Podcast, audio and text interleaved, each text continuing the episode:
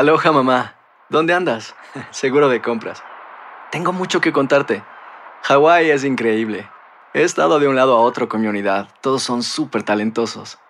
Ya reparamos otro helicóptero Blackhawk y oficialmente formamos nuestro equipo de fútbol. Para la próxima te cuento cómo voy con el surf y me cuentas qué te pareció el podcast que te compartí, ¿ok? Te quiero mucho. Be All You Can Be, visitando goarmy.com diagonal español.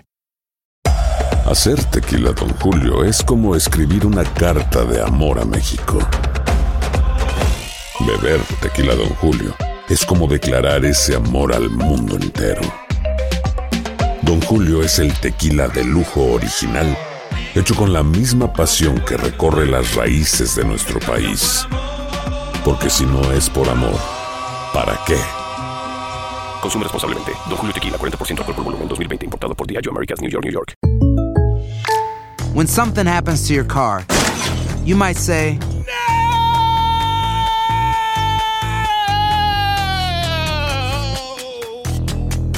My car. but what you really need to say is something that can actually help. Like a good neighbor, State Farm is there. And just like that, State Farm is there to help you file your claim right on the State Farm mobile app. So just remember, like a good neighbor, State Farm is there. State Farm, Bloomington, Illinois. Bienvenidos al podcast con los mejores momentos de Despierta América. Tu show diario de entretenimiento, noticias, entrevistas, consejos útiles y más. Este es el show que le pone alegría, esperanza y buenas vibras a tu día.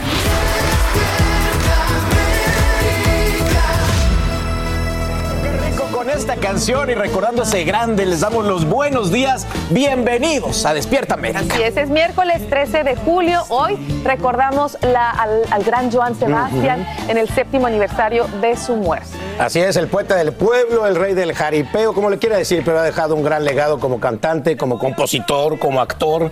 Pues dejó, dejó un- una huella. Una huella, sí mismo. Y bueno, hoy con mucha nostalgia, ¿verdad? Porque trae nostalgia, vamos a disfrutar de su música. Exactamente, y también vamos a revivir una conversación que tuvo con nuestro Alan Tachi. Un honor. un Claro placer. que sí. Pero eso será más adelante, muchachos, familia. Por ahora vamos a comenzar, oiga, con las reacciones de un nuevo video de la tragedia de Ubalde en Texas. Maite Interiano está hoy con nosotros por nuestra Sacha y ha sido impresionante ver esto, Maite. De verdad que sí, es muy triste, muy lamentable y precisamente comenzamos con eso. Esta mañana crece la indignación de familiares de las víctimas de Ubalde y del país entero tras la difusión de un nuevo video. Las cámaras de vigilancia muestran en detalle la actuación de la policía el día de la masacre y la cronología de los hechos, los cuales no concuerdan con la versión oficial presentada hasta ahora. Elia Angélica González está aquí para mostrarnos estas imágenes que les advertimos, son muy fuertes. Buenos días, Eli, te escuchamos.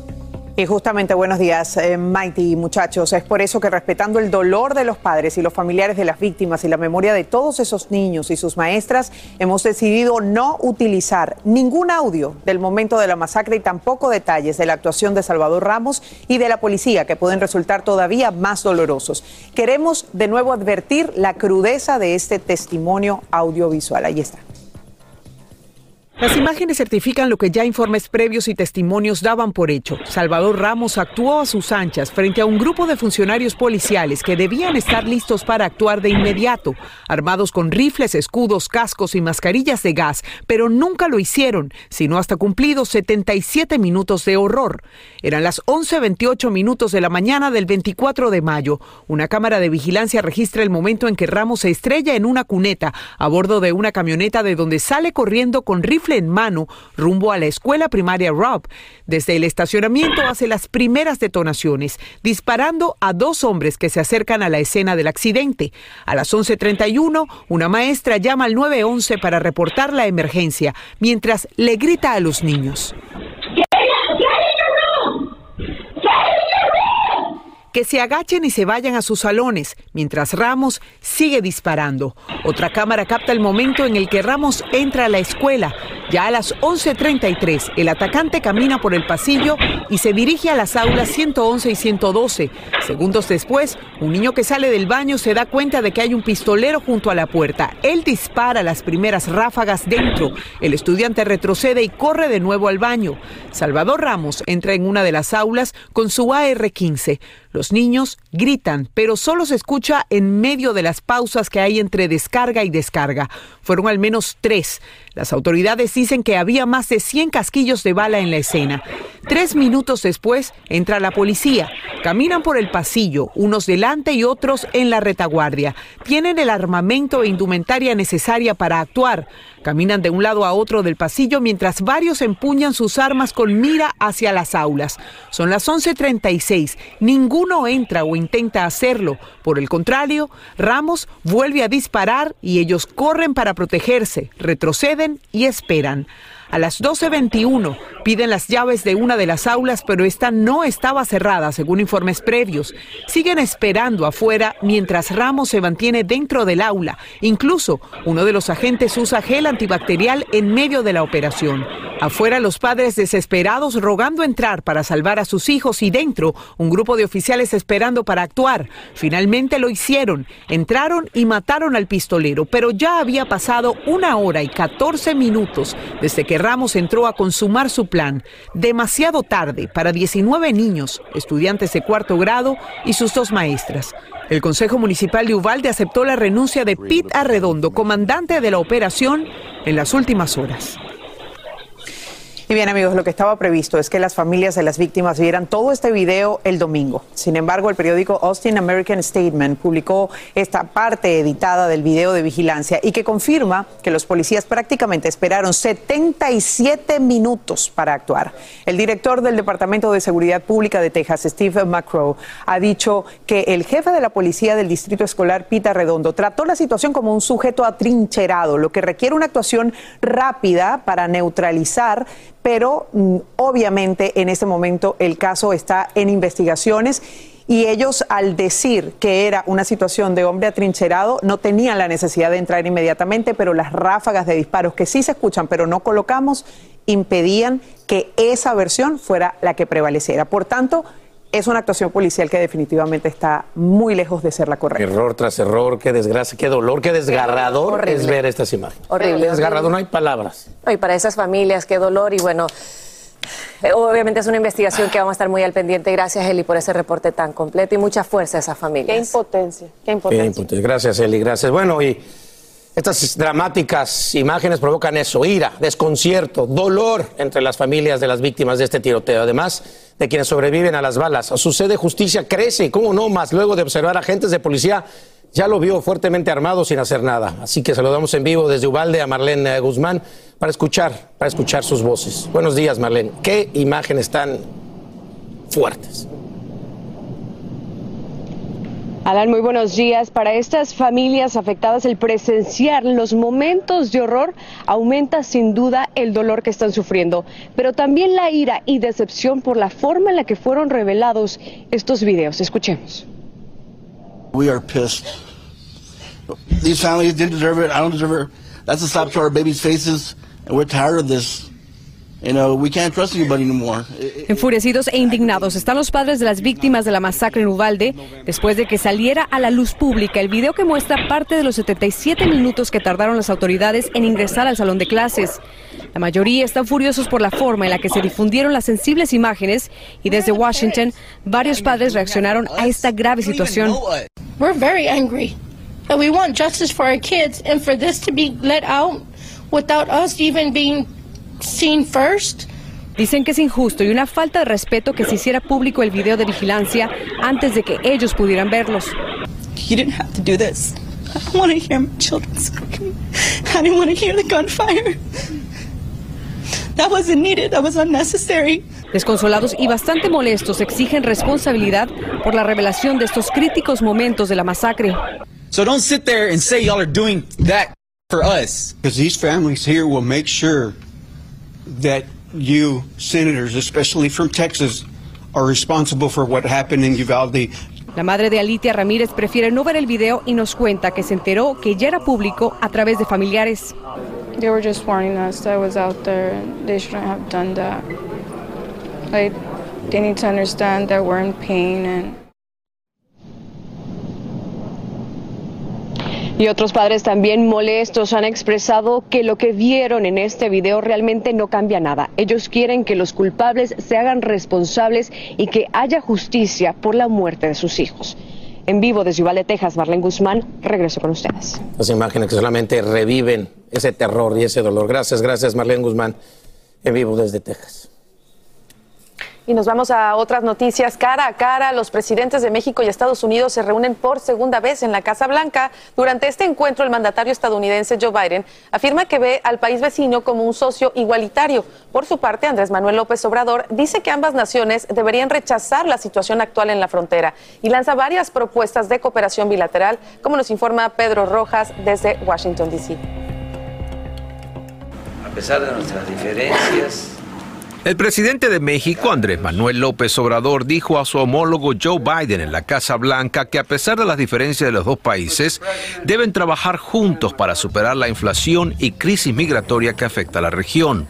Agregó que la salida a los problemas comunes requiere superar las políticas conservadoras estadounidenses y solicitó visas de trabajo para miles de mexicanos y centroamericanos, declarando transformar, no mantener el estatus quo.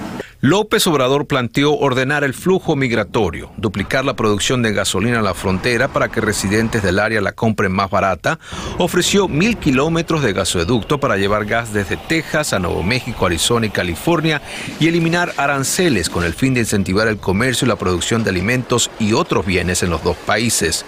También propuso promover la inversión pública y privada para evitar importaciones de otros países y continentes. Biden comentó.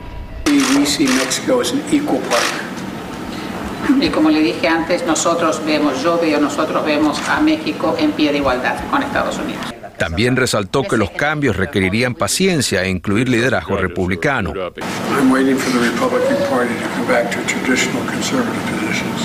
Y estoy esperando que el Partido Republicano vuelva a las tradiciones conservadoras del partido. Voceros republicanos criticaron que la seguridad fronteriza no se abordó de manera pública. Bien valdría la pena que consiguieran la colaboración de México para que se quedaran del otro lado de la frontera. Las primeras damas de los dos países también se encontraron junto a los mandatarios en la oficina oval. El encuentro, según voceros oficiales, estará seguido por la designación de grupos de tarea conjunta en los dos países. A primeras horas, el presidente Obrador visitó la residencia de la vicepresidente Kamala Harris y allí, junto a la comitiva mexicana, sostuvieron un desayuno. En Washington, Pedro Rojas, Univisión. Gracias, Pedro. Bueno, esperemos que de esta reunión eh, se logren cosas positivas para ambos países, que no se queden eso en una reunión y ya. Así es, una agenda bastante completa y se abordaron temas importantes y ojalá que haya buena resolución. Pero bueno, aquí en Despierta América también tenemos noticias de los famosos Emmys y una actriz que se convierte en la más joven y hace historia en recibir estas nominaciones. Así es, muchachos. No sin antes darles las gracias por ese resumen tan completo de noticias aquí en Despierta América. Y hablamos de una muchacha, porque lo es. Me encanta, la conocimos primero en Disney, después la vimos en Spider-Man Homecoming y ahora resulta ser que Zendaya hace historia al convertirse en la productora más joven en ser nominada a un premio Emmy. Exactamente. Bueno, Zendaya, de 25 años, obtuvo cuatro nominaciones a los Emmy y esto gracias a Euphoria, la serie que produce la joven también obtuvo una nominación a Mejor Serie Dramática, Mejor Actriz Principal y dos nominaciones adicionales a Mejor Música Original y Letra. Increíble. Yo recuerdo por allá por el 2010 al 2013 Shake It Up, ¿te acuerdas? La serie de Disney. Sus cuatro nominaciones constituyen un reconocimiento a su trabajo en Euforia desde el 2020, ya que se ha desempeñado como productora ejecutiva Jessie en seis episodios, incluidos los cuatro que han salido este año. Y, ha sido un éxito de esta serie porque de hecho mucha gente, muchas de mis amigas y todos se visten ahora como las chicas de la serie. Es como que para lo que fue rebelde o algo así que ponen. Es una euforia. Ha causado euforia, euforia. ¿Y será eufórico el estado del tiempo? Nosotros no lo sabemos, pero la chica de azul sí, los Mariel. Muchísimas gracias, compañeros, y muy buenos días. Pues les cuento que la humedad tropical más la energía en los niveles altos de la atmósfera está provocando esta, este ambiente de lluvia que tenemos en el sureste del país, lo cual va a traer como consecuencias acumulados que estarán presentes durante las próximas 24 horas. Esto se extiende hasta mañana jueves. Y precisamente tenemos este sistema que desorganizado se encuentra al norte de las aguas del Golfo y estará llevando lluvia y bastante humedad, sobre todo a nuestra gente de la costa del Golfo. Así que a tomar medidas de precaución, aunque ya esta área del desarrollo ha disminuido considerablemente, ahora mismo tiene un escaso 10% de probabilidad de desarrollo tropical. En otras áreas del país tenemos otras tormentas que se están desarrollando. Como ven ustedes, tenemos riesgo de tiempo severo que se extiende a todos los estados de la costa del Golfo. Y este día, hoy miércoles, podremos ser testigos de un fenómeno súper interesante. Podremos ver la denominada superluna. ¿Por qué? ¿Por qué la llamamos así la superluna? Bueno, pues el día de hoy estará 14% más grande de lo normal y 30% más brillante. ¿Cómo ocurre este fenómeno? Bueno, pues la órbita de la luna alrededor de la Tierra no es perfectamente circular, sino elíptica. Por lo tanto, cuando la luna, al estar en su perigeo, que es el punto más cercano a la Tierra, pues la veremos más grande y por esto adopta el nombre de superluna. Continúen con más de Despierta América. Hay dos cosas que son absolutamente ciertas. Abuelita te ama y nunca diría que no a McDonald's. Date un gusto con un Grandma McFlurry en tu orden hoy. Es lo que abuela quisiera. Barata En McDonald's participantes por tiempo limitado. ¿Qué tal mi gente? Te saluda Emanuel González de Mark Wahlberg Auto Group. Somos la agencia más grande de Chevrolet y GMC de todo Columbus, donde encuentras los carros y camionetas nuevos, cero millas al mejor precio. También contamos con más de 800 carros usados de todas las marcas en inventario. Te podemos aprobar con número ITIN y aceptamos identificación o pasaporte de tu país. En Mark Wahlberg te esperamos con los brazos abiertos. Visítanos hoy mismo, 3900 West Broad Street, al oeste de la ciudad, a un lado del casino. Te atendemos completamente en español. Márcanos ya, 833-699-0792. Tres ganadores. Cada uno de ellos se ha ganado 200 millones de pesos. A la familia Pérez, Uriarte y Ortiz se les cumple el sueño. Prométeme que el dinero nunca te va a cambiar. Te juro que siempre voy a ser ese hombre del que tú te enamoraste. Pero con la suerte, también llegan los problemas. Lástima que van a perderlo todo. Golpe de suerte, de lunes a viernes a las 8 por Univisión yo soy Carla Martínez. Estás escuchando el podcast de Despierta América. Unidos somos más. Esa es la frase que utilizan dos gremios de trabajadores de bodegas en Nueva York para defender al hispano acusado de asesinar a un cliente. Ellos acaban de reunirse con la Fiscalía de la ciudad para solicitar que desestimen los cargos en contra, argumentando que lo que hizo fue en defensa propia. Desde la Gran Manzana, Fabiola Galindo nos tiene todos los detalles. Unidos somos más. Crece el apoyo para José Alba, el bodeguero dominicano acusado de matar a un cliente aparentemente en defensa propia. ¡Bodegueros unidos jamás serán vencidos! Al salir de una reunión con el fiscal de Manhattan, decenas de bodegueros exigieron eliminar los cargos de asesinato contra Alba. La posibilidad de que los cargos a José Alba sean tumbados, es muy posible que eso suceda porque él no ha terminado su investigación. En un nuevo video se escucha a Alba decir no quiero problemas, mientras Austin Simon, con antecedentes criminales, entra al mostrador y lo empuja varias veces. La novia de Simon, que no había pagado unas papas fritas, intentó acuchillar a Alba. Entonces el comerciante de 51 años encuentra un cuchillo y apuñala a Simon, causándole la muerte. Es que José no tiene culpa. El que va a mi casa a buscar problemas lo tiene. Y él fue a su casa, a su trabajo, a buscarlo. ¿Qué tiene que hacer? Enfrentarlo. Ahora yo te hago una pregunta a ti. ¿Y si José no le da ese golpe? ¿Dónde estuviera José? Tiene que defenderse y se defendió, como es. El director de Bodegas Unidas de América dijo que en la reunión no se discutió si el fiscal considera el argumento de defensa propia en el caso. Mi mensaje a los neoyorquinos que son víctimas de sus trabajos es que estoy de su lado, dijo el alcalde hace unos días, pero... Lo, que le dicen a uno, llama a la policía porque saben que no van a llegar. Usted ve que nos sentimos solos. La fiscalía no ha hecho ningún comentario oficial sobre los cargos pendientes y se espera que José Alba regrese a corte el 20 de este mes, en un caso que simboliza lo que miles de bodegueros enfrentan en esta ciudad. En Harlem, Nueva York, Fabiola Galindo, Univisión. Las últimas horas también acusan de asesinato al recluso que se escapó de una cárcel de Alabama con la ayuda de un agente del penal. La acusación alega que Casey White, al cometer una fuga en primer grado, causó la muerte de Vicky White, que según las autoridades se suicidó durante una persecución en automóvil el pasado mes de mayo, cuando la policía descubre a la pareja en Indiana. Todo parece indicar que tenían una relación romántica clandestina antes de planear la fuga. Y esta mañana cobra la fuerza la pregunta si el expresidente Trump enfrentará o no cargos penales tras revelarse que sus acciones habrían instigado a la turba durante el asalto al Capitolio. Así lo confirman exintegrantes de grupos extremistas en la séptima audiencia pública del Comité Selecto. Además, hoy sabremos que Trump habría tratado de influir al menos un testigo, como nos dice Edwin Pitti, quien se encuentra en vivo desde Washington con los últimos detalles. Muy buenos días, Edwin, te escuchamos. Así es, Mighty, muy buenos días. Explosivas las declaraciones de Liz Cheney, una de las dos republicanas que forman parte de este comité investigador, quien ha asegurado que el exmandatario trató de comunicarse con una de las testigos que no ha llegado a testificar aún y que ella no aceptó la llamada, sino más bien lo notificó a su abogado y su abogado le ha pasado esa información al comité, quien ahora ya ha notificado oficialmente al Departamento de Justicia. La séptima audiencia del comité que investiga el asalto al Capitolio expuso conexiones cercanas de aliados de Trump como Roger Stone y el general Michael Flynn, con grupos de extrema derecha que participaron en la insurrección.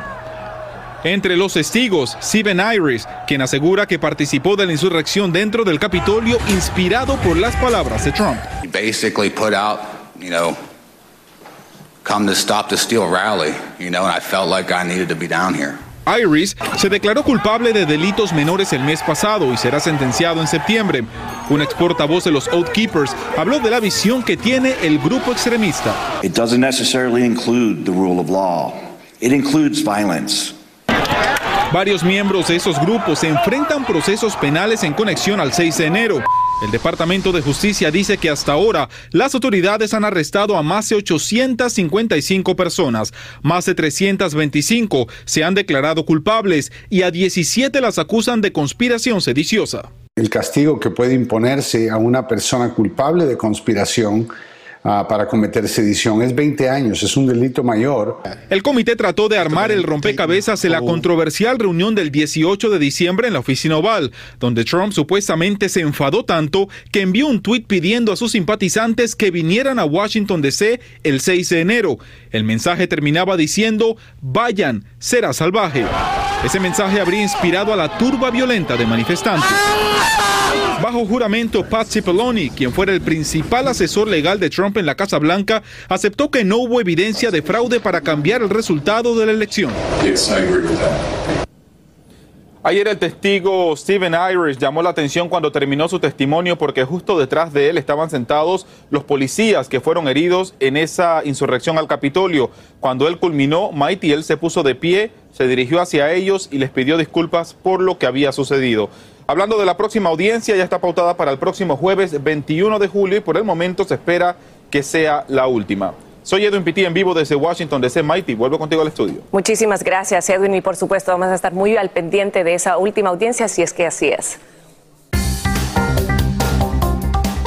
Y te invito a que disfrutes de estas coloridas obras de arte, pero no son fruto del talento humano. Son maravillas del universo captadas por el telescopio Webb de la NASA. En las fotos se ven antiguas galaxias formando lo que parece una alfombra de luces sobre el cielo negro. Además, se ven nebulosas, cúmulos galácticos y hasta posible vapor de agua en la atmósfera de un exoplaneta. Lo asombroso es que siempre estuvieron ahí, pero ahora es cuando las vemos por primera vez gracias al Observatorio Espacial más grande de la historia que mide el tamaño de una cancha de tenis y bueno, logra captar estas imágenes que de verdad son impresionantes.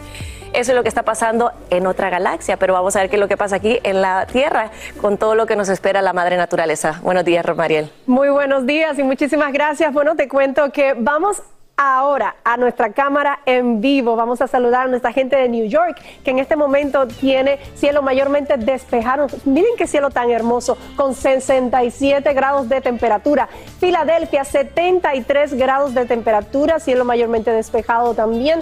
Y tenemos 76 grados para Raleigh. Allá tenemos el cielo más, un poquito más copadito, más eh, nuboso, precisamente porque en, está más cerca del área que está bajo riesgo de tiempo severo, asimismo como es el caso de Atlanta, que tiene, Atlanta que tiene 75 grados y nuestra ciudad de Miami con 83. Vamos a ver cuál es la zona justamente que tiene riesgo de tiempo severo. Esto se extiende a, casi todos los estados que están en la costa del Golfo y va hacia el extremo este del país. El, el riesgo es mínimo, pero esto no indica que no vamos a tener esas inundaciones repentinas. Así que hay que tomar medidas de precaución porque no tenemos una sola zona, sino tenemos eh, dos. Otra que está al extremo norte del país, esta ya es un poquito más alta, de mínimo abajo. Aquí no se descarta la formación de granizo y algunos tornados y por supuesto las inundaciones repentinas.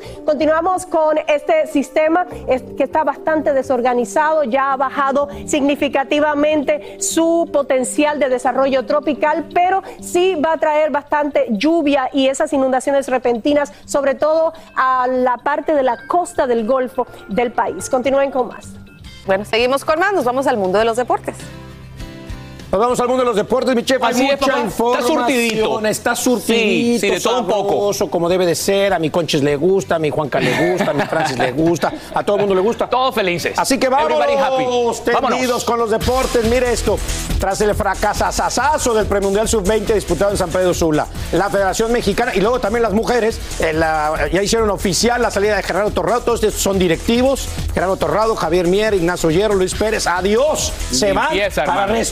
Reestructurar todo. Así es. Toda la Federación Mucha Mexicana falta que les hace. Bueno, y más fútbol. Carlos Vela y Javier Chicharito Hernández descabezan el equipo de la MLS para el Juego de las Estrellas contra la Liga MX. México además tendrá la representación de Julián Araujo. En total habrán jugadores de 10 nacionalidades diferentes bueno ese juego, para ¿eh? este partido. Va a estar bueno. Promete mucho. Chicharito y Vela, que son mexicanos, contra. En la MLS contra la Liga MX. Bueno, y Alemania puso fin a la racha de 24 partidos sin perder eh, de España para avanzar a los cuartos de final del Campeonato Europeo Femenino con la victoria 2-0 el martes. Las mujeres, qué buenos juegos Oye, son estos de las mujeres. Oye, re Son apasionados y le dan la vuelta en dos segundos. Muy bueno. Buenísimos. Miren, en el béisbol, el mexicano Ramón Urias conectó un jonrón de dos carreras y tuvo una gran jugada defensiva para que los Baltimore Orioles superaran 4 a 2 el martes a los Chicago Cubs y ligaran su impresionante novena victoria consecutiva. Estamos hablando de un equipo que no tiene chance alguno, para Exacto, empezar, exacto. que está lleno de novatos, que tiene una nómina bastante económica y tiene nueve partidos seguidos ganando. Nueve partidos, además tiene ese Urias mexicano, más otro el otro Julio Urias Eh. los. O sea, los Urias están. Los Urias están acabando. Están dándole a los Urias. Bueno, vámonos. Oigan, les comentamos esto rápido, Cristiano Ronaldo. Ya ven que él no quiere estar en el Manchester eh, United. Correcto. Entonces le están buscando 10 mil equipos, Chelsea, que este, el otro. Bueno, el último que se nombraba, imagínate, era el Paris Saint Germain. Imagínate, Cristiano Ronaldo con con Messi, Messi. Neymar y Mbappé. Qué Todo mundo barbaridad. se estaba volviendo loco. ¿Y qué creen? Que el dueño agarró y dijo, miren, ¿saben qué?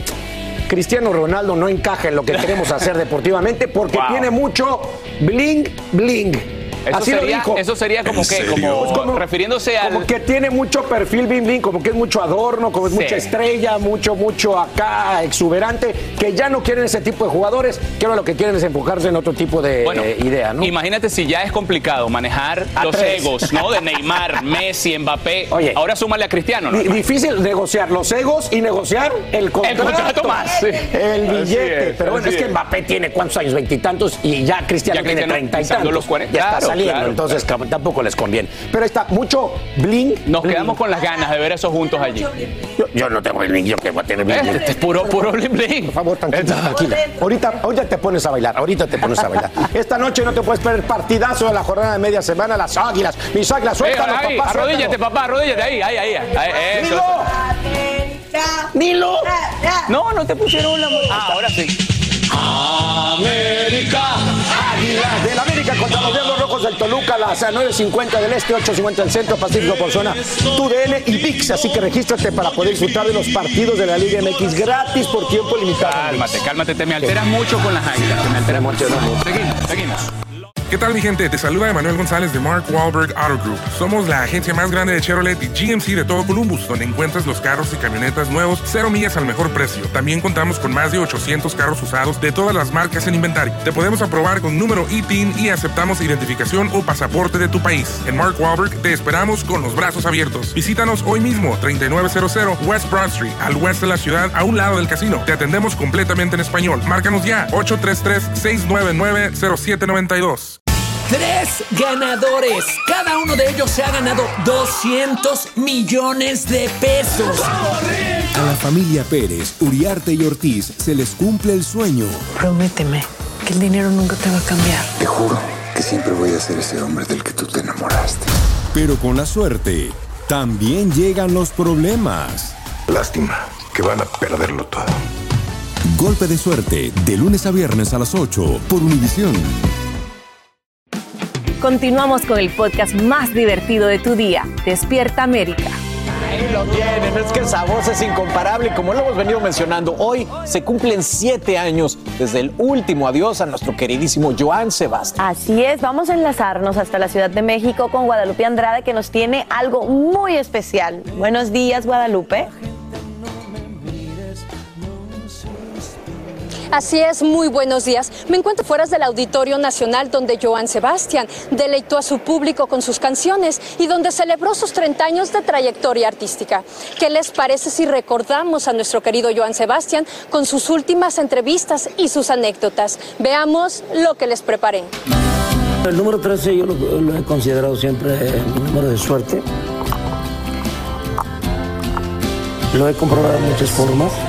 A los 13 años mi padre me regala una guitarra, mi primera guitarra, y fue pues el instrumento, el regalo que definió mi vida en muchas formas.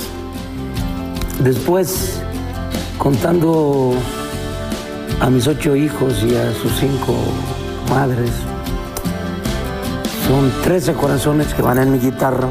Así de especial fue para el rey del jaripeo Joan Sebastián el número 13 y un día como hoy, hace siete años, trascendió al descanso eterno. Pero el cantautor no se olvida y en exclusiva conversamos con uno de sus hijos, José Manuel Figueroa, quien desde California recordó una anécdota con su padre. Sí, todavía me, me zumba el oído con los regaños de mi padre tan bonitos regaños de mi padre. Una vez estábamos en, un- en un- una grabación y compliqué el final de un tema. Yo hice muy gargoleado, la verdad. Yo con toda la intención de presumir mis dotes, según yo. Llegó y escuchó el tema y cuando llegó al final se retorció el bigote y dijo, todo me gusta menos el final. José Manuel no entendía la reacción de su famoso papá. Y me molesté con él y dije, ¿cómo? No, si es lo más, lo, que- lo que más bonito canté de todo el tema, ¿no? El final que le di es majestuoso, es grandioso. Y me dijo, no, hijo, no lo entiendes. Eh, lo más importante es el final, tienes razón, pero es importante y lo tienes que hacer sencillo. Digo, ¿por qué? Para que tu público pueda cantar contigo. Me percaté del, del- colmillo que tenía mi padre, de lo comercial, lo sencillo, lo que... Y, y eso era la magia que tenía mi padre, ¿no? Ante todo, para poder llegar al público. Su música lo tiene más vivo que nunca. Hace dos años se estrenó Atemporal, un disco inédito póstumo, y en esta ocasión el rey del jaripeo lo vuelve a hacer con el lanzamiento del álbum digital Mi Esencia y otras sorpresas que nos mantendrán cerca del inolvidable ídolo de Juliantla. Y he de morirme cantando como se muere un buen gallo. Gracias por todas su aniversario en su pueblo Juliantla, la familia le hará una misa en memoria del cantautor y también se llevará a cabo en Xochitepec el lanzamiento del mezcal Joan Sebastián, donde se espera que acudan todos los hijos. El día de mañana les traeré todos los detalles desde Juliantla, chicos. Regreso con ustedes al estudio. Gracias. Qué increíble historia de este hombre y qué grandes memorias, ¿no? Siempre. Y qué manera de tocar nuestros corazones y cómo sigue vivo y presente a través de su música. Y por eso aquí, bueno, celebramos su vida y estaremos muy pendientes de lo que va a pasar mañana en su pueblo natal. Bueno, vamos a ver eh, unos mensajes de nuestras afiliadas y seguimos con más. Ese es el sonido de tu nueva oferta con Gangas and Deals. Ponte a la moda con ahorros de hasta el 90% de descuento en marcas de lujo directo a tu email. Suscríbete hoy mismo en univision.com diagonal gangas. Bueno, la actriz Jacqueline Andere habla sobre este homenaje que va a recibir próximamente. Vamos a escuchar a esta gran señora. La primera actriz Jacqueline Andere recibirá un reconocimiento a su carrera, organizado nada menos que por el señor Ignacio López Tarso. El reconocimiento va a ser el día 22, viernes 22, 8 de la noche. ¿De julio? ¿Ya en un par de días? En dos semanas. ¿Y dónde va a ser, señora? ¿Sabe lo que se está eh, planeando? Bueno, no, no, me dijeron que lo están planeando, que muy bonito, que Guaraguá de Guaraguá. También va a estar mi hija Chantal, si está trabajando, entonces tiene que, a ver si logra salir a la hora, ¿verdad? Este... Pero López Tarso sí ya aceptó. Ah, no, el señor López Tarso ya, ya está. Lo íbamos a hacer antes, ya le tuve que hablar y decir, Nachito, discúlpanos, pero ha habido problemas de, de teatro, este, bueno, ese es otro rollo. La actriz recibirá este reconocimiento días antes de que la señora Silvia Pinal reciba otro por parte de Bellas Artes. Ay, eso me pareció maravilloso. No hay más gente en esta profesión de México, de nosotros, que, que se lo merezca como ella de verdad, una, una gente que ha hecho toda una carrera inmensa, inmensa en teatro, cine, televisión. No le faltó hacer nada, nada. Y fue una gran profesional, nunca, nunca anduvo en escándalos más que los que hacen a su alrededor. Yo le digo, oye, ¿qué, ¿cómo le haces? Este, te cubres de mantequilla toda o, qué haces porque y, quizá no lo demuestre ella, pero debe ser difícil aguantar. Ni siquiera son cosas tuyas. Para la señora Andere, la mejor manera de agradecer al público su cariño es seguir trabajando. Por lo pronto lo hace en teatro y próximamente en televisión, en la nueva versión de la telenovela El Maleficio. Pues supuestamente, si Dios quiere, sí, pero hasta, hasta se, se pospuso hasta se pospuso hasta enero. Un reto para el elenco y para el productor José Alberto Castro, pues la telenovela es la más emblemática de don Ernesto Alonso. Sí, pero yo no sé qué, cómo vaya a ser la novela, qué versión vaya a ser. No tengo ni, ni idea.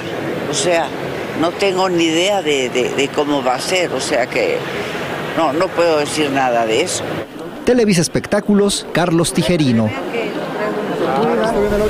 Qué bien, cuánta experiencia, ¿no? Qué maravilla que le hagan homenaje ahora, cuando ella puede disfrutarlo, cuando puede estar allí. Así que me gusta que pasen esas cosas como lo van a hacer también con la señora Silvia Pina. Vaya que lo van a disfrutar. ¿Qué tal mi gente? Te saluda Emanuel González de Mark Wahlberg Auto Group. Somos la agencia más grande de Chevrolet y GMC de todo Columbus, donde encuentras los carros y camionetas nuevos, cero millas al mejor precio. También contamos con más de 800 carros usados de todas las marcas en inventario. Te podemos aprobar con número ITIN y aceptamos identificación o pasaporte de tu país. En Mark Wahlberg te esperamos con los brazos abiertos. Visítanos hoy mismo, 3900 West Broad Street, al oeste de la ciudad, a un lado del casino. Te atendemos completamente en español. Márcanos ya, 833-699-0792. Tres ganadores. Cada uno de ellos se ha ganado 200 millones de pesos. A la familia Pérez, Uriarte y Ortiz se les cumple el sueño. Prométeme que el dinero nunca te va a cambiar. Te juro que siempre voy a ser ese hombre del que tú te enamoraste. Pero con la suerte, también llegan los problemas. Lástima que van a perderlo todo. Golpe de suerte, de lunes a viernes a las 8 por Univisión. Continuamos con el podcast más divertido de tu día, Despierta América. Esta mañana te presentamos las nuevas y dramáticas imágenes del ataque a la escuela primaria de Uvalde publicadas por un medio local de Austin, Texas. El video captado por la cámara de vigilancia muestra el momento exacto en el que el pistolero irrumpe en el plantel. Minutos después llegan los agentes de la policía fuertemente armados, pero retroceden sin hacer nada durante más de una hora. Saludamos en vivo a José Cherres, experto de seguridad, para analizar este material audiovisual. Muy buenos días, José. Qué gusto saludarte. Buenos días, buenos días, ¿cómo están? José, es obvio que pasó demasiado tiempo desde que entró el pistolero a la escuela Rob y actuaron los oficiales. ¿Por qué? ¿Qué se hizo mal y cuál debió haber sido el protocolo a seguir? Bueno, eh, la razón de por cuál no ellos actuaron de inmediato no pudiera decírtela, pero lo que sí el protocolo es en caso de acting shooter es neutralizar la amenaza, de haber entrado, de haber eh, pateado esa puerta, haber limpiado el área y haber eh, eliminado y neutralizado la amenaza, en este caso era este tirador. Pero pudo haber sido miedo, pudo haber sido eh, eh, primera vez que actuaban en un tiroteo, pudo haber sido falta de entrenamiento. Existen muchos factores que sinceramente las investigaciones son los que tienen que llevar a eso. José, y se ha dicho que se trató la situación como un sujeto atrincherado, lo que no requiere una acción rápido para neutralizar. ¿Por qué? Eso sí fue error del jefe de policía desde el primer día. En Estados Unidos se hacen entrenamientos para disparadores en serie, se hacen entrenamientos por medio de, Homeland Security para todos los departamentos de policía, para la sección privada también, eh, para lugares públicos se hacen estos casos, estos ejercicios, estos drills para en caso de un tiroteo. Eh, desafortunadamente, el jefe de policía lo admitió que había recién tenido ese entrenamiento un mes antes del tiroteo. No supo cómo manejarlo, a lo mejor su experiencia lo llevó a hacer, a manejar la situación como una persona trincherada en, un área, pero desafortunadamente no era una persona trincherada, era un disparador en serie desde el primer minuto, desde la primera llamada al 911, que dijo que había una persona caminando armada y disparando, automáticamente es un disparador en serie. José, ¿y este nuevo video podría ser evidencia suficiente para responsabilizar a todos los oficiales que llegaron a la escena? Desafortunadamente sí, este video prueba la falta de, capacitación, falta de entrenamiento, falta de decisión de parte de los oficiales. Ellos juraron al recibir una placa y recibir un arma de fuego en servir y proteger a la comunidad.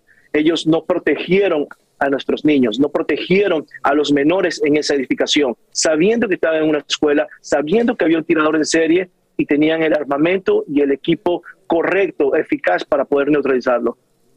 Pues muchísimas gracias, José Cherres, experto en seguridad, por analizar en detalles estos nuevos videos de la masacre de Uvalde que desafortunadamente terminaron con la vida de 19 menores y dos maestros.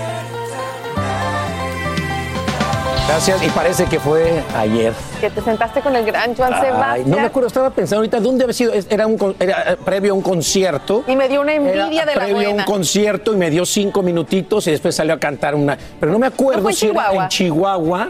Estoy casi seguro que fue en Chihuahua. Bueno, vamos a recordar. vamos a recordar. Y, fue exclusiva, obviamente. Fue exclusiva porque de repente me dijo, pásale, Alan, no sé qué, ya estaba su hija. Me acuerdo que estaba su hija chiquita.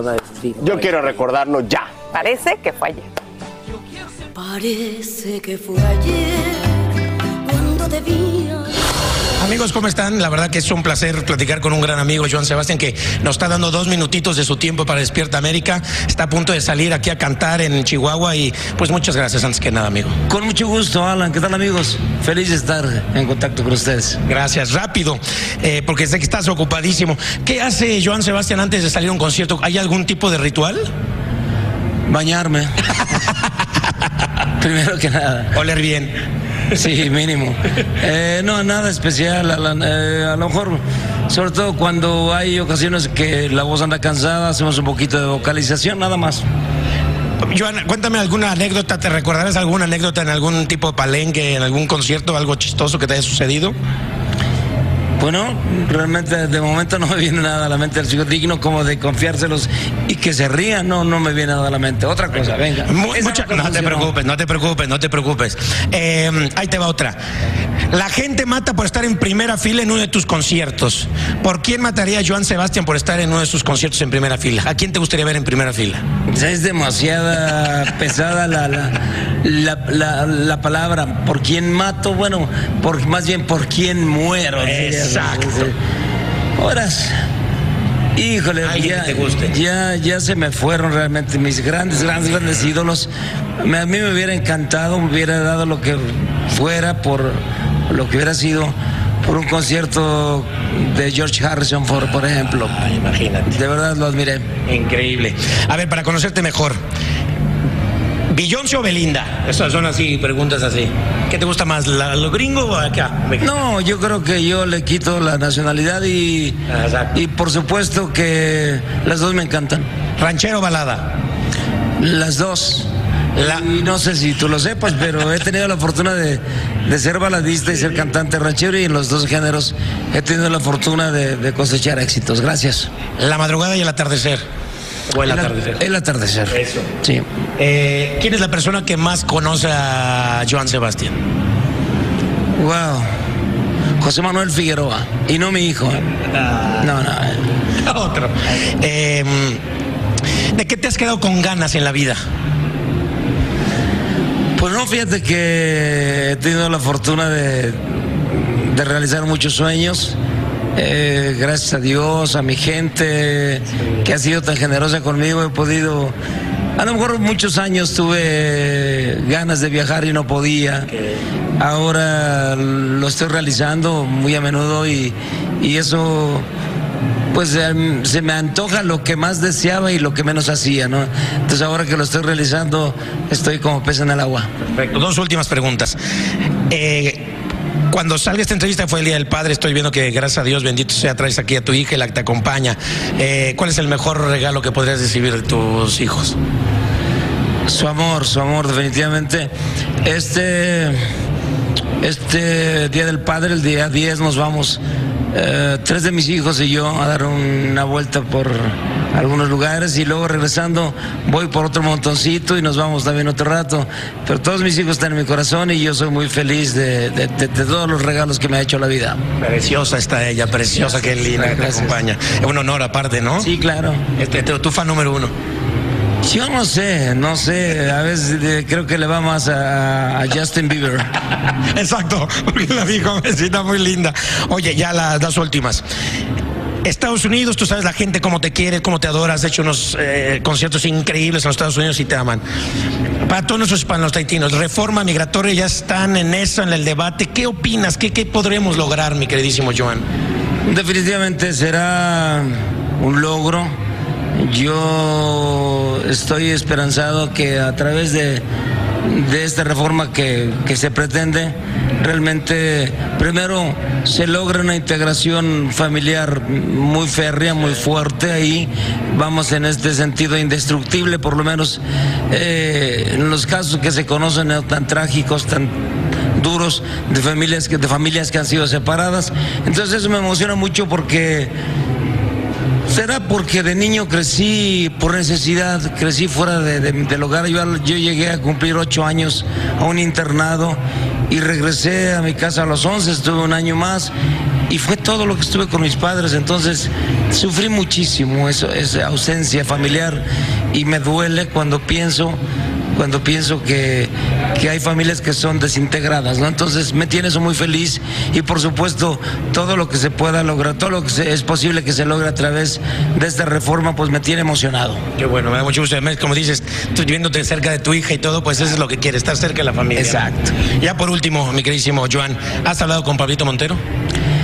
No, fíjate, hace un rato, mientras hacía yo conciencia de todo eso, dije, me pasé, o les comento, me pasé el día buscando una palabra y hace un rato dije, ¿para qué le doy más vueltas? No hay palabras, no hay palabras, no hay una palabra que consuele a un padre, a una madre con ese dolor, ya que tengo la oportunidad de llegar a ellos a través de estos micrófonos, de esta cámara. Estoy con ustedes, ojalá encuentren eh, en el amor divino, en el amor de Dios, el consuelo para sus almas atribuladas, ¿no? Entonces, de verdad, sé de sus dolores y les deseo que los acomoden y que continúen con la vida. Te queremos mucho, Joan. Gracias por este tiempo increíble, exclusivo. Y saludos a toda la gente de Despierta América que... ¿Qué tal amigos de Despierta América? Les mando todo mi cariño, mi agradecimiento y el deseo de que sean muy felices. Gracias, gracias por tus cinco minutos. Te quiero amigo, mucho, muchísimo. Gracias. Para Despierta América, amigos. Gracias. Qué lindo. Cinco minutos que se convirtieron más en de diez. cinco. Le decía última, última, última es que puedes platicar y platicar con el poeta. Así como es poeta para escribir era, así era para hablar también. Comentaba yo en mi comentario que bien, que bien hablaba, que rico en, en Fíjate, vocabulario. Por eso Hablaba- escribía tan hermoso. Oye, las historias, eh, hablamos de Pablo Montero en ese momento porque acababan de, de matar a su, a su hermano. Eh, hablamos de esta reforma migratoria que han pasado ya nueve años, diez años de esa entrevista Y y, no se seguimos sin esa reforma migratoria. Y, y bueno, ¿y qué decir? Ya no está Joan Sebastián. Está Joan Sebastián, que en paz descanse, pero como lo venimos diciendo, aquí estamos celebrando su legado, uno de los mejores compositores de habla hispana, sin duda alguna. Que en paz descanse y nos dejó eso, su Ay, música, sí, su obra. música hermosa, maravillosa. Su humildad, su persona, su amor. Y mira, su amor, por, él no tuvo como esa eh, eh, unión familiar, como bien lo comentaba, y él amaba a sus hijos y se la pasaba con ellos y los procuraba, ¿no? Que era lo más Las vivencias, las vivencias. Hablábamos también de otro grande, Juan Gabriel, qué increíble. Las historias. Que, las historias de estos personajes que han sufrido tanto en su infancia, en tienen su esa- adolescencia, y tienen lo desbordan a través de sacar ¿no? Eso. todo lo que traen adentro de- del pecho. Y lo dicharachero, ¿dónde lo dejan? Encanta. Exactamente. Tan lindo. La película Thor, Love and Thunder ha sido todo un éxito en la taquilla, pues ya ha logrado recaudar 143 millones de dólares, posicionándose como el mejor debut de la franquicia. ¿Qué opinan ustedes? ¿Ya la vieron? ¿Qué les pareció?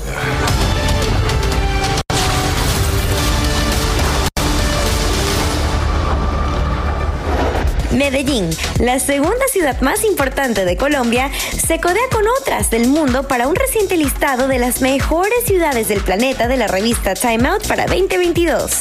Cada año la empresa de medios le pregunta a unas 20.000 personas de lugares distintos de todo el mundo, junto con una red de editores globales que identifiquen qué hace que su ciudad sea grandiosa a través de una encuesta conocida como el índice Time Out. Después, esta compañía utiliza los datos para crear una lista en la cual Colombia quedó como número 3. La familia Rubín Legarreta está de fiesta porque ayer cumplió un año más de vida la conductora de hoy, Andrea Legarreta. Ella lo hizo al lado de sus hijas y como era de esperarse en las primeras horas del día de ayer, su esposo la sorprendió con una romántica felicitación donde, además de reconocer sus logros y cualidades, también pidió que procure dedicar más tiempo para ella misma. Muchas felicidades, Andrea.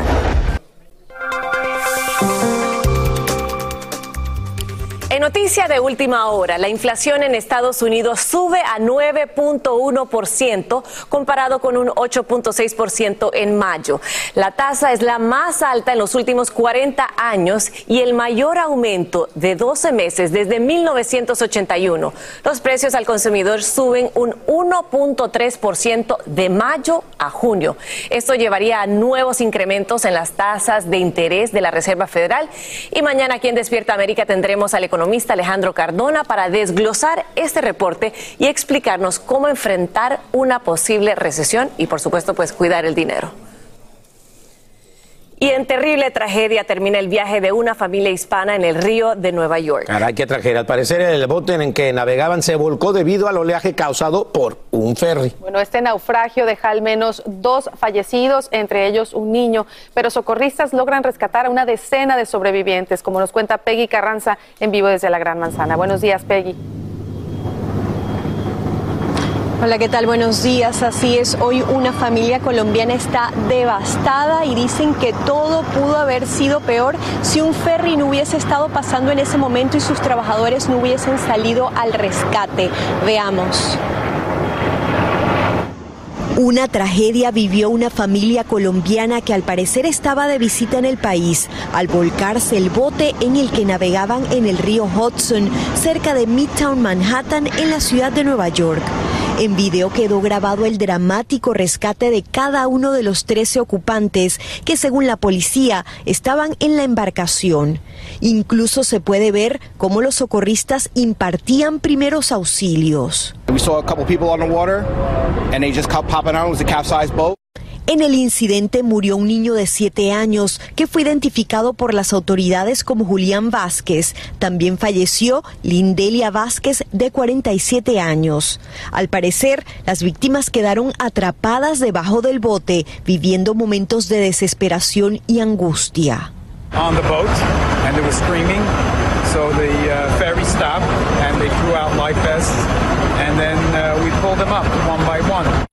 Según la policía, otras tres personas fueron trasladadas a un hospital y se encuentran en condición estable. Un trabajador hispano de un ferry no lo pensó dos veces y ayudó en el rescate. Gracias a Dios que estuvimos ahí nosotros, a tiempo.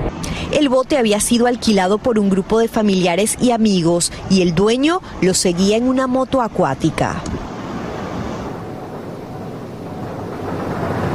Las autoridades están investigando las condiciones del agua, así como el, vi- el viento, además de la capacidad de la embarcación para determinar la causa de este incidente. Regreso con ustedes.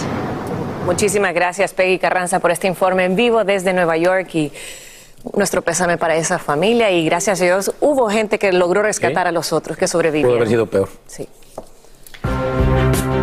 Y miren, al piso se lanzan jugadores de béisbol de 7 y 8 años de edad que se encogen de miedo buscando cómo protegerse al escuchar disparos en medio del campeonato estatal de las pequeñas ligas en Carolina del Norte. Ahora los padres exigen una investigación de los hechos y la captura del sospechoso. Ellos argumentan por qué creen que estos no fueron disparos al aire. the bullets hit the ground next to my son and the other players, his teammates. That person was shooting at those kids. Padres incluso aseguran que uno de los entrenadores se lanzó encima de los niños para protegerlos. Por fortuna, nadie resulta herido en el incidente que sí provoca la cancelación de varios juegos juveniles y que genera preocupación en la comunidad.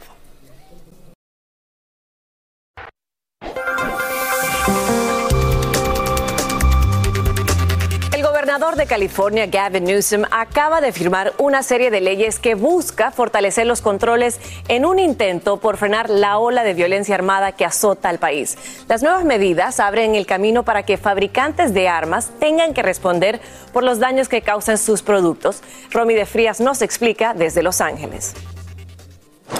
En busca de detener la violencia de armas de fuego, el gobernador de California, Gavin Newsom, firmó una serie de medidas que restringen el acceso a las armas. Ahora pueden ir a la corte y responsabilizar a los creadores de estas armas mortales, dijo el gobernador Newsom. Entre las medidas está el proyecto de ley 1594 que permite que el Departamento de Justicia del Estado, así como gobiernos locales y los sobrevivientes de violencia armada, presenten demandas a los fabricantes de armas por negligencia. Estos esfuerzos para controlar el crisis de armas no tiene que ver con restringir nuestro derecho de tener armas. No, esto lo que tiene que ver es para proteger nuestro derecho de vivir. Tras la masacre en la Universidad de Santa Bárbara, donde estudiaba Jocelyn García, ella espera que estas medidas ayuden a prevenir más muertes. Pero seis de mis amistades sí fallecieron por una masacre de armas y no existía una póliza como esta en 2014. Los fabricantes de armas podrían ser demandados en California si sus productos son exageradamente peligrosos, se distribuyen de tal manera que se puedan alterar ilegalmente o terminan en manos de personas que tienen prohibido obtener un arma. pero sabiendo que va a llegar eventualmente a la Corte Suprema, ahí generalmente la segunda enmienda siempre gana. Así de que yo creo que es una pérdida de tiempo, pero siempre sencillamente un acto político de este gobernador. Esta ley entrará en vigor en julio del 2023. Se espera que el gobernador Newsom firme leyes adicionales de control de armas este mes. Desde Los Ángeles, California, Romy de Frías, Univisión. Gracias, Romy. Golpe a los chapitos. México, en México, autoridades reportan el arresto de más de una decena de individuos tras un fuerte enfrentamiento con la policía. Todo parece indicar que pertenecen al cartel de los hijos del narcotraficante Joaquín El Chapo Guzmán. En vivo desde la Ciudad de México, Eduardo Meléndez nos tiene lo último sobre este caso. Muy buenos días, Eduardo. Te escuchamos. Mighty, amigos de Despierta América, todos muy buenos días. Pues esta casa se convirtió en el epicentro del desastre el día de ayer. A balazos fueron recibidos elementos de la policía que estaban investigando presuntos hechos delictivos que la gente había denunciado se realizaban en todas estas inmediaciones. Y vaya lo que ocurrió. Bueno, se suscitaron estos balazos cuando la policía llegó a este domicilio. Fue tal el número de policías que los presuntos delincuentes pues ya no tuvieron más que entregarse. ¿Qué fue lo que encontró la policía ya al poder ingresar a esta casa de seguridad? Fueron 14 en total los detenidos, fueron 10 armas largas, un fusil calibre 50 de esos llamados matapolicías Mighty, una ametralladora de alto poder, 12 granadas tenían, tenían casi 100 cargadores y cientos y cientos de balas, así como chalecos antibalas, drogas y tres pistolas. Ahora, se considera que es un grupo del cártel de Sinaloa, una célula que intentaba operar en estas inmediaciones. ¿Y esto por qué? Porque ellos portaban unas placas con una especie de imagen del Chapo y también con un ratón, así como le dicen a uno de los hijos del Chapo Guzmán. Escuchemos al secretario de Seguridad Ciudadana, Omar García Harfush. Uno refirió ser de Culiacán, Sinaloa, otros refirieron ser del estado de Sinaloa, entonces todo indica que es un grupo criminal de, de esa zona. Aparentemente es un grupo que intentaba hacerse de todo este perímetro que es el sur de la ciudad, es la alcaldía Tlalpan y aquí comunica esta carretera hacia el estado de Cuernavaca, así que tenían la intención de sentar sus bases aquí, pero bueno, fueron 14 detenidos, no hay ninguno en libertad, según lo informa la Secretaría de Seguridad Ciudadana. Además tenemos que también reportar que hubo cuatro elementos de la policía lesionados, uno de ellos en estado grave a consecuencia de uno de los disparos de esta arma calibre 50, esperemos salve la vida. Así las cosas con esta tremenda balacera y bueno, este operativo que llevó al resultado de los 14 detenidos aquí en la alcaldía Tlalpan Maiti. Gracias, Eduardo. Y precisamente aprovecho y te pregunto, ¿qué pasará con esos 14 detenidos?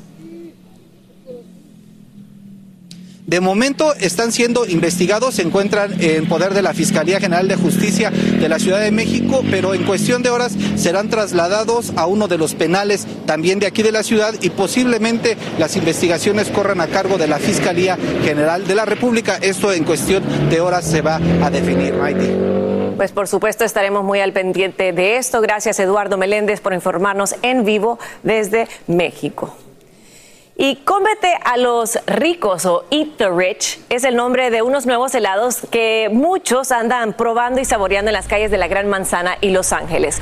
Ahí ves cómo se saborean las paletas con las caras de los famosos multimillonarios como Elon Musk, Jeff Bezos y Bill Gates, entre otros. El particular producto tiene un valor de 10 dólares y aunque los clientes dicen que no se sienten como las fortunas de las figuras, sí saben muy bien. Bueno, habrá que probarlos. No sé por cuál. Quizás por Elon Musk, que es el más, el más que tiene dinero, Jeff Bezos, no sé. Vamos a tener que ir a Los Ángeles o Nueva York a probarlos, pero por mientras lo invito a que se quede aquí en Despierta América porque tenemos una invitada de lujo. Adelante, muchachos. Una invitada, Leo, qué ricas paletas. Se veían buenas, Ay, sí, ¿no? se veían buenísimas. Se veían buenas, gracias, Mighty. Bueno, hace unas semanas estrenamos, mire, sí, La Mujer de Nadie, la cual ha tenido un éxito arrollador. Y hoy nos visita una de las actrices que le pone esta pimienta a esta historia. Ay, sí, es que es, es, es mala. Es bien mala. Se ¿no? trata de Carmen Aub y está con nosotros aquí. Bienvenida. ¿Cómo estás, Carmen? Hola, hermosa. Saludarte. Y viene con un solecito. No, viene con una sonrisa, sonrisa angelical y todo. ¿Cómo van a decir que es antagónica esta mujer? Es que hoy vengo de Carmen, no de Roxana. Muy bien. Por favor, adelante. corazón. Estás en tu casa y ya, lo dijiste, Roxana. Esta mujer es la antagonista, ¿no? De esas que dicen que se la pasan bien porque hacen Sí. muchas maldades. Claro. Te la traes con Lucía, que es Livia Brito. Lucía quiere ser mujer de nadie y Roxana quiere ser mujer de, De todos. todos. Óyeme, Está bueno eso. ¿Cómo te llega este proyecto, Carmen? Pues mira, yo estaba aquí en Miami, me mandaron al casting. De hecho, yo hice el casting para Lucía y para Roxana. Yo creo que ya tenían a, a- a Lucía como, o sea, a Livia, A Livia. Brito como, como Lucía, pero yo creo que querían ver como distintos Y de esos castings que dices, bueno, pues mira, no sé qué va a pasar. No voy a le di quedar. muchas vueltas. Sí, te lo juro que es de esas veces Sí. que uno dice, bueno, pues a ver qué. Y a la semana me dicen, tienes que venir al callback en México. Me fui a México y bueno, tuve la fortuna de que quede, porque muchas veces tiene que ver también con los quiénes van a ser los otros Por personajes. supuesto, es, ¿no? una, O sea, es una mezcla y los productores ven quién Sí, empata con quién. exacto, Y hasta claro. el, ¿no? el tono de, de voz. Claro, de la propuesta del personaje y todo. ¿Sabes que ¿no? así fui yo al de Gloria Trevi? A ver, ¿qué pasa? No pasó nada. A ver, me ha pasado, me ha pasado. No, no, claro, claro. Pero luego pasa eso que luego los que dices, no, mira, lo voy a hacer porque lo tengo que hacer, voy a mandar ahí uno, no de flojera, pero si lo haces así tranquilito, como Cuando no. más cuando- te relajas es cuando más fluye, ¿no? Y eso pasa en las escenas también, o sea, cuando dices, mira, me voy a relajar, voy a jugar, ahora sí que voy a jugar, voy a dejarme ir, queda son las mejores escenas. Oye, qué chévere, Qué ¿verdad padre, que qué sí? padre. Oye, y además siendo antagónica, ¿te gustan los papeles de antagónicas? Estos son buenos, ¿no? Ay, Porque te da más claro. libertad, ¿no? Sí, como, ¿sabes qué? Son terapéuticos para mí, como que dreno todo lo que tengo dentro.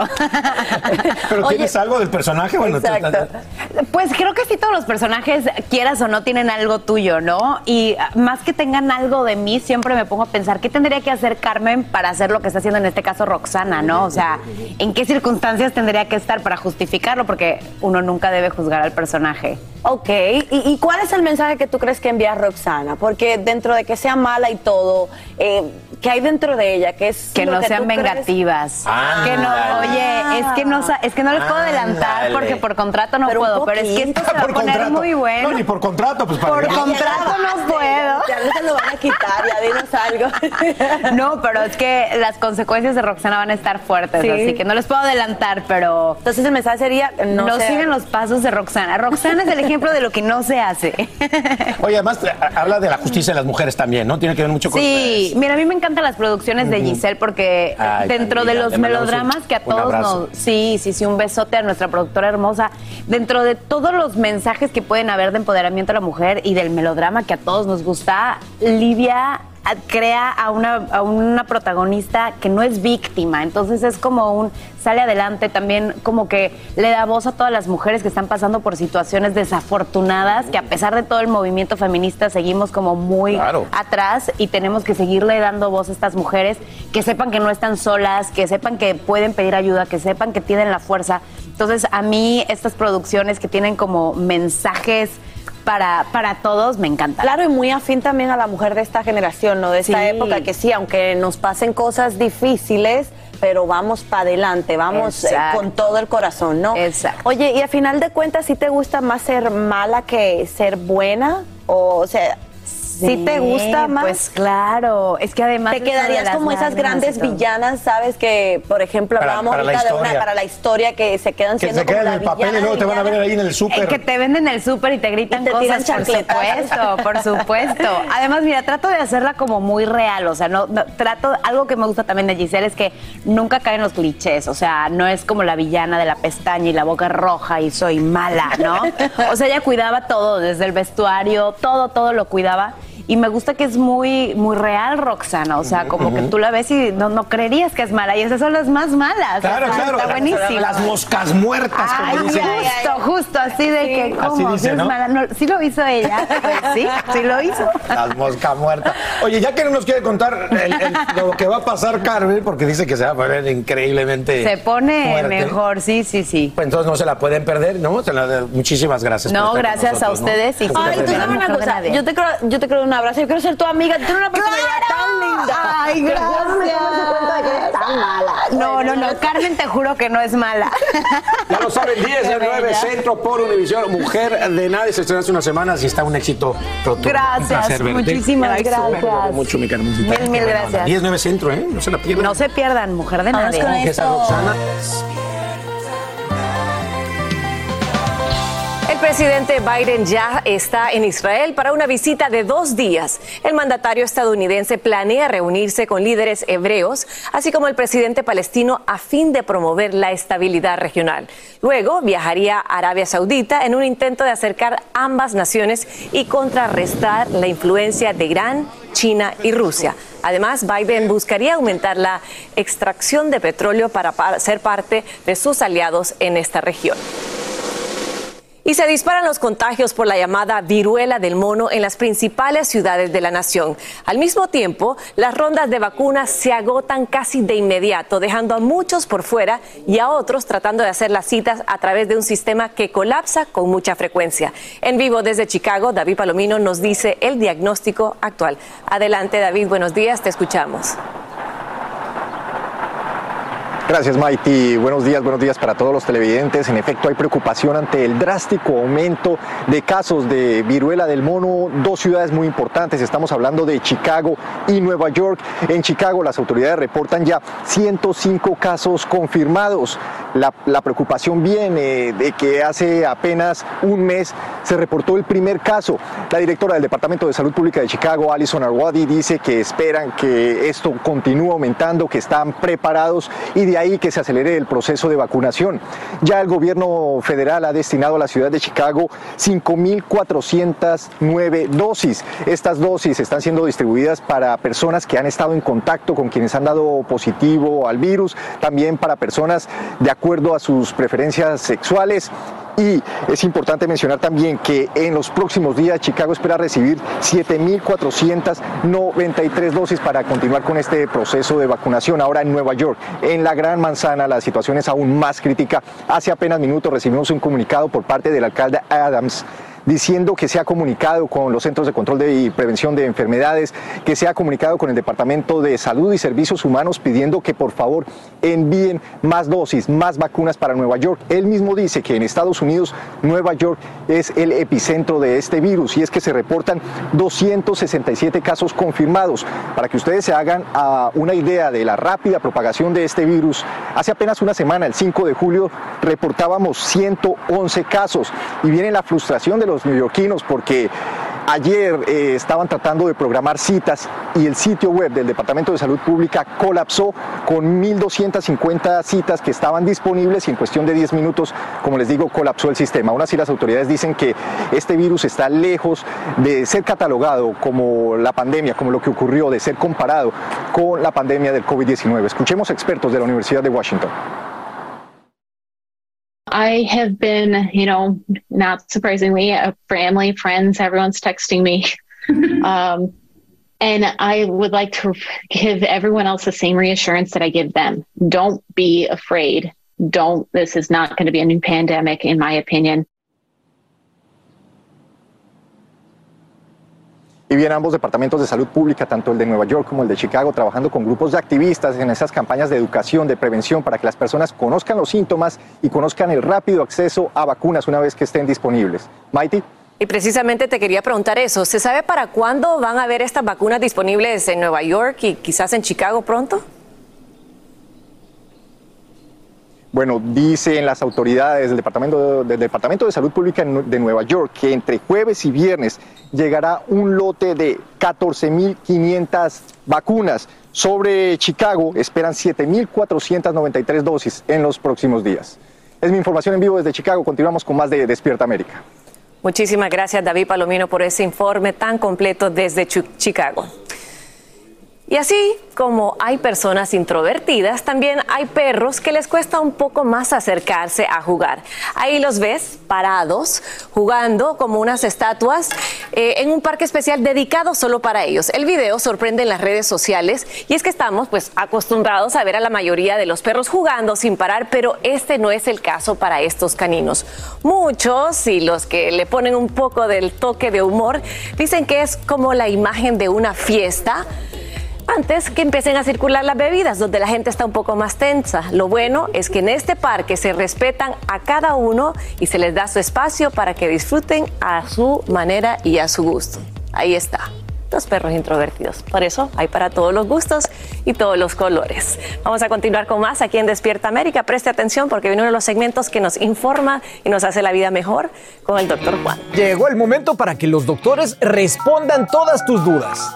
A continuación, escucha a los doctores con toda la información que necesitas para que tú y tu familia tengan una vida saludable. Claro que sí, mi maite querida, ya ya lo dijo. Ustedes saben que nosotros estamos comprometidos con llevarles la información actualizada y responder a todas las preguntas de salud con el mejor, como el doctor de todo, el doctor Juan. ¿Cómo me le va? Un placer estar contigo, un placer estar con ustedes y un placer estar con quien nos vamos a enlazar ahora, que es el doctor Marlow Hernández Cano, médico internista. ¿Cómo estás, Marlow?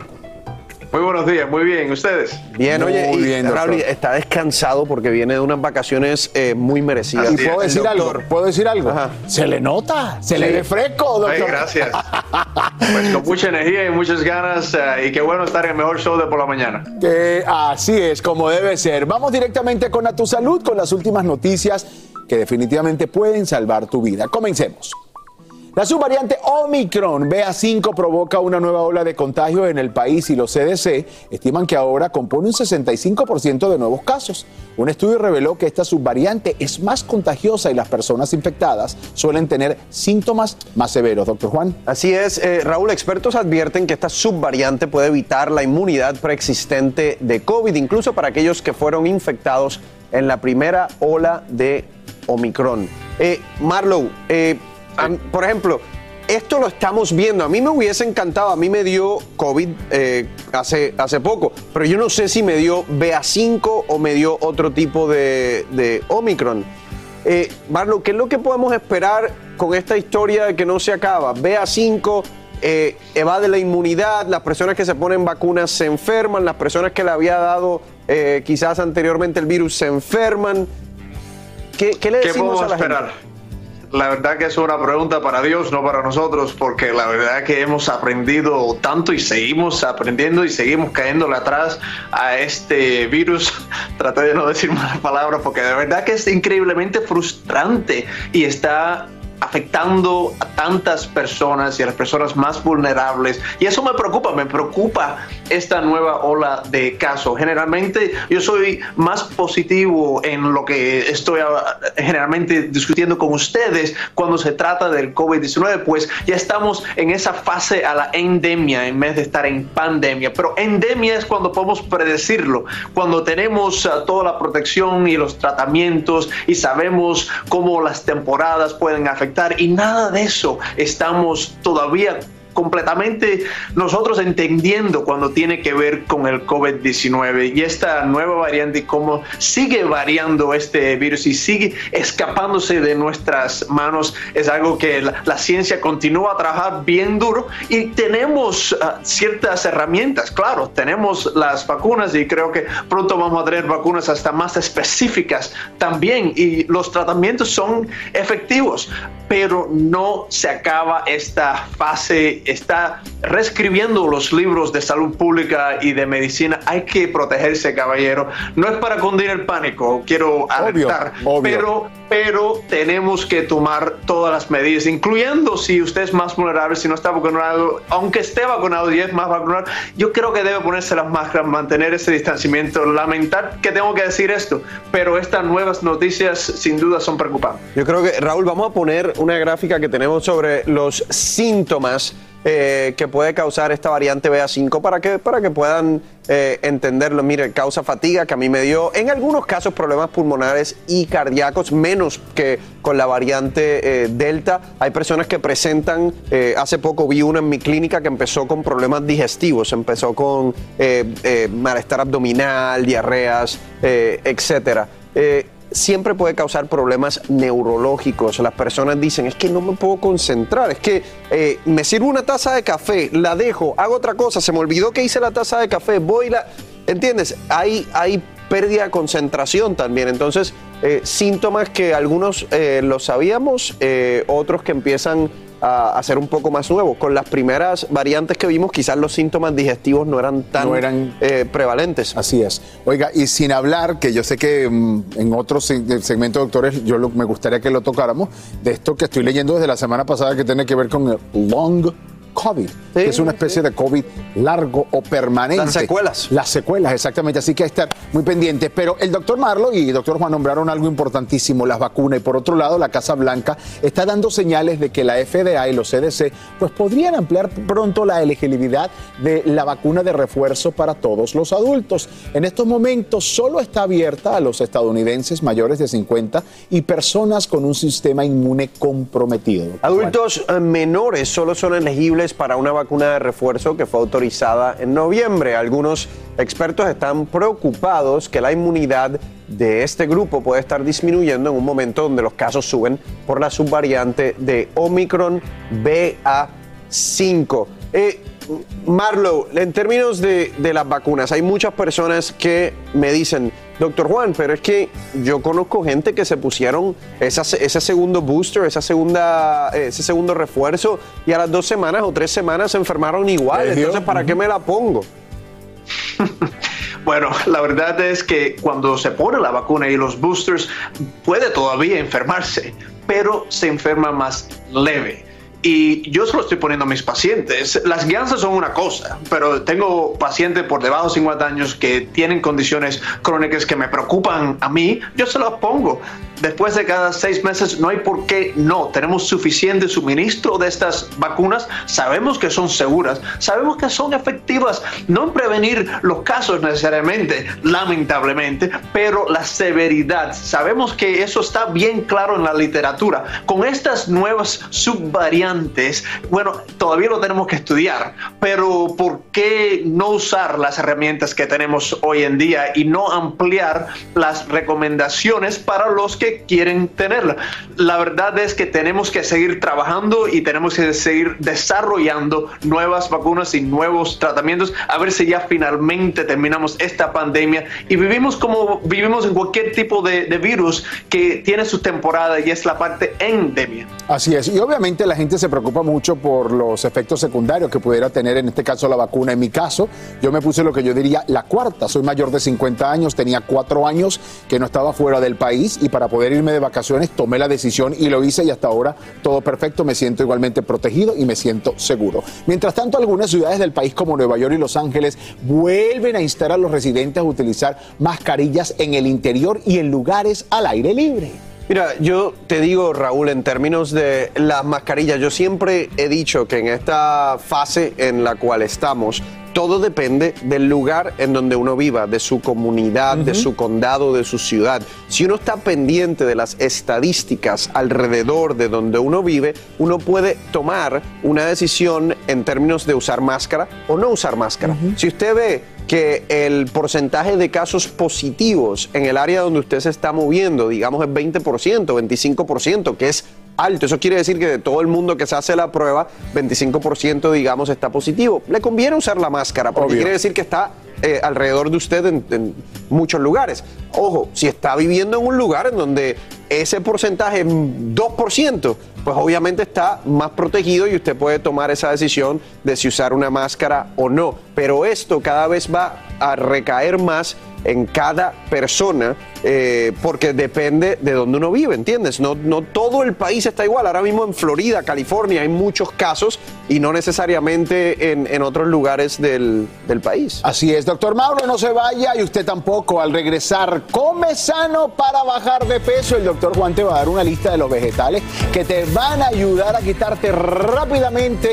algunas libritas de esas que por lo general tenemos de más. Así es, y en Sin Rollo te mostraremos las impactantes imágenes de la actriz Mónica Dossetti siendo agredida por su propio hermano. Qué horrible. Así es, en exclusiva y más adelante también en Sin Rollo, entérate de lo que reveló Chiqui Rivera de su divorcio, también sobre su abuelo Pedro y de los planes para el aniversario luctuoso de su madre Jenny Rivera. Doctor, cierre Quédate aquí con nosotros, que te prometemos siempre que haremos de tus mañanas más felices, más informadas, más Tengo entretenidas. El día que usted quiere retirarse de ser doctor, usted me va a quitar a mí el puesto en Despierta América. Jamás, usted, jamás. Usted me quiere quitar el puesto en Despiértame. No, ese, ese talento yo no lo tengo.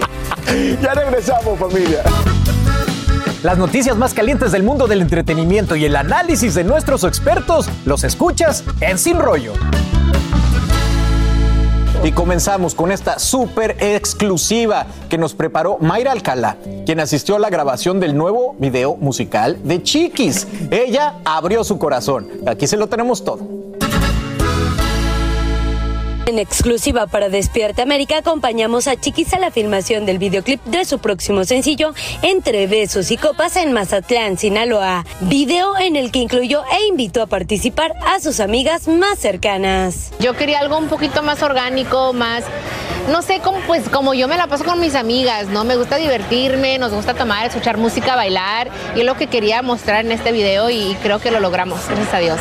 Un video donde veremos lugares representativos de la perla del Pacífico, pero sobre todo mucha, mucha diversión como su mismo nombre lo dice. Durante nuestra plática con la abeja reina nos platicó su sentir sobre la resolución final de su divorcio legal entre ella y Lorenzo Méndez, proceso que llevó dos años. ¿Sabes qué? Yo creo que eso viene con madurez de decir, no me arrepiento, y lo digo en mi disco Abeja Reina, este, que no me arrepiento de haberme enamorado porque uno aprende, uno tiene que tomar esos, esos, esas experiencias para, para crecer, para madurar, para aprender lo que sí quieres y lo que no quieres, ¿no? Y pues sí, ya, ya, yo creo que ya cerramos ese capítulo, ese libro de mi vida y pues ahorita la verdad me siento muy bien, me siento contenta, me siento muy feliz, la verdad, muy feliz. Y luego del mensaje que don Pedro Rivera le mandó ante nuestras cámaras a su nieta Chiquis sobre la finalización de su divorcio, la cantante opinó al respecto. Pues la verdad, muchas gracias. Este sí, sí, fueron, fueron muchas paciencias, la verdad, porque fueron muchos, ya dos años, ¿no? Pero, pero bueno, o sea, todo pasa cuando tiene que pasar y pues, pues gracias a él, gracias a, a mi abuelito, que la verdad no, no he hablado con él en mucho tiempo, pero le deseo lo mejor. Cuestionamos a Chiqui sobre la reciente polémica y especulaciones sobre su rápida pérdida de peso. Y la abeja reina no reveló sus secretos para perder esos kilitos de más. He hecho cambios grandes, drásticos en mi vida. Cositas así, como dices tú, el agua de limón me, ha funcionado. También un té verde en la mañana con mi colágeno, con mi fibra en la mañana me ha ayudado también. Y pues ya no como tanto. La, la verdad es que como un poquito de todo, pero, o sea, poquito, ¿no? Ya no tomo soda y pues ya nada de cerveza tampoco, o sea, cambios, cambios que, te ayudan. En unas sorpresas por ahí, este, ya estoy este, en pláticas para otro libro, pero muy diferente al último, ¿ok? este, pero nada, ahorita el enfoque es la música, mi mamá ya va a cumplir 10 años de, que se nos fue y, y, pues tengo algo ahí, algo especial en mente, um, así que espérenlo. Sí, que yo digo, pues yo hago lo posible de representarla en la mejor manera, de estar con mis hermanos y, y me encanta ver de que ya van a ser 10 años, pero nadie olvidado de Jenny Rivera y ojalá que jamás. Y pues nosotros los hijos nos vamos a encargar de eso con el favor de Dios. Bueno, ahí tienen a chicas, ya oyeron, si quieren encanta. bajar de peso y le sirven una cerveza con limón, tire la cerveza y como es el limón y va a quedar Pero como mira, chica. por Gracias, primera Gracias a vez. Mayra Alcalá, déjame agradecerle primero Ah, por claro, esta exclusiva, claro, claro, claro. porque definitivamente está muy cambiada Chiquis. Adelante. No, que me gusta ver a Chiquis. Hoy es primera vez que veo a Chiquis tan fresca.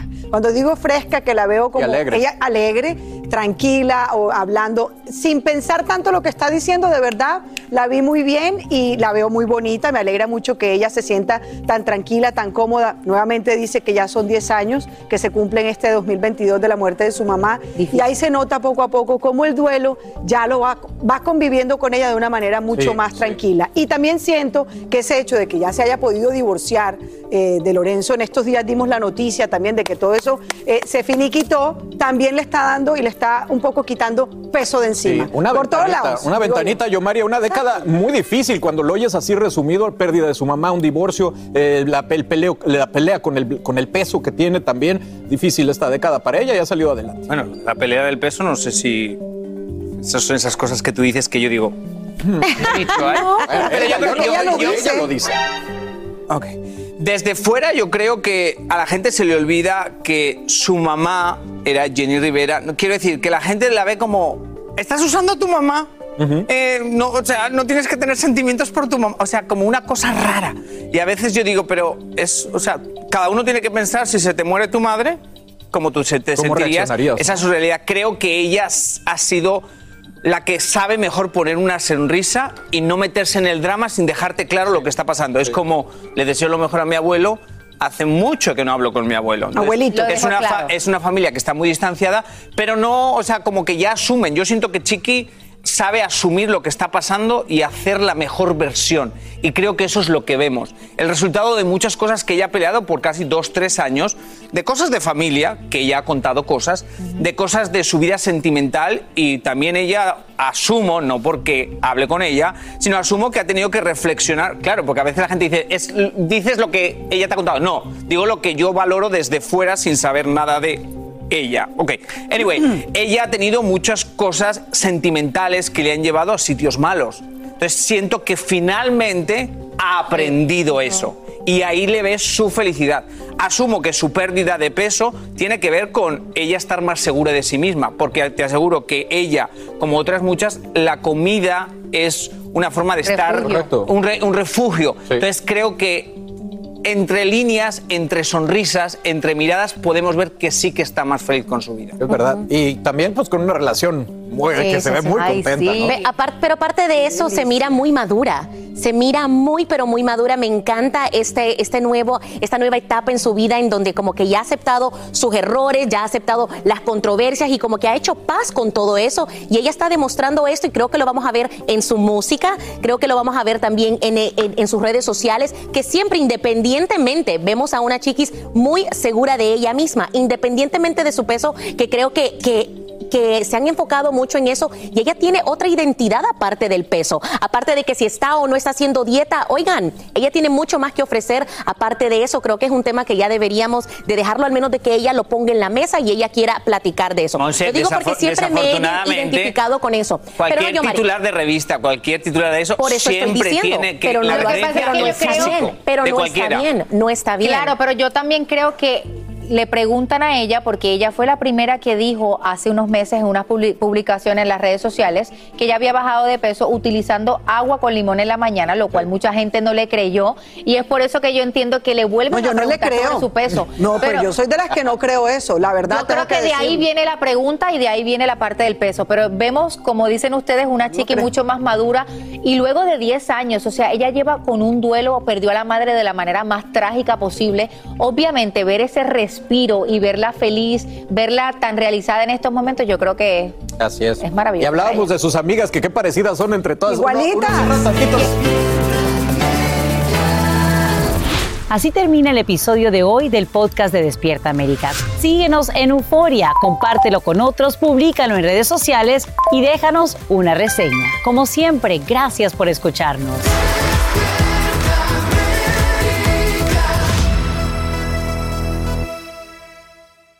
¿Qué tal mi gente? Te saluda Emanuel González de Mark Wahlberg Auto Group. Somos la agencia más grande de Chevrolet y GMC de todo Columbus, donde encuentras los carros y camionetas nuevos, cero millas al mejor precio. También contamos con más de 800 carros usados de todas las marcas en inventario. Te podemos aprobar con número ITIN y aceptamos identificación o pasaporte de tu país. En Mark Wahlberg te esperamos con los brazos abiertos. Visítanos hoy mismo, 3900 West Broad Street, al oeste de la ciudad, a un lado del casino. Te atendemos completamente en español. Márcanos ya, 833-699-0792.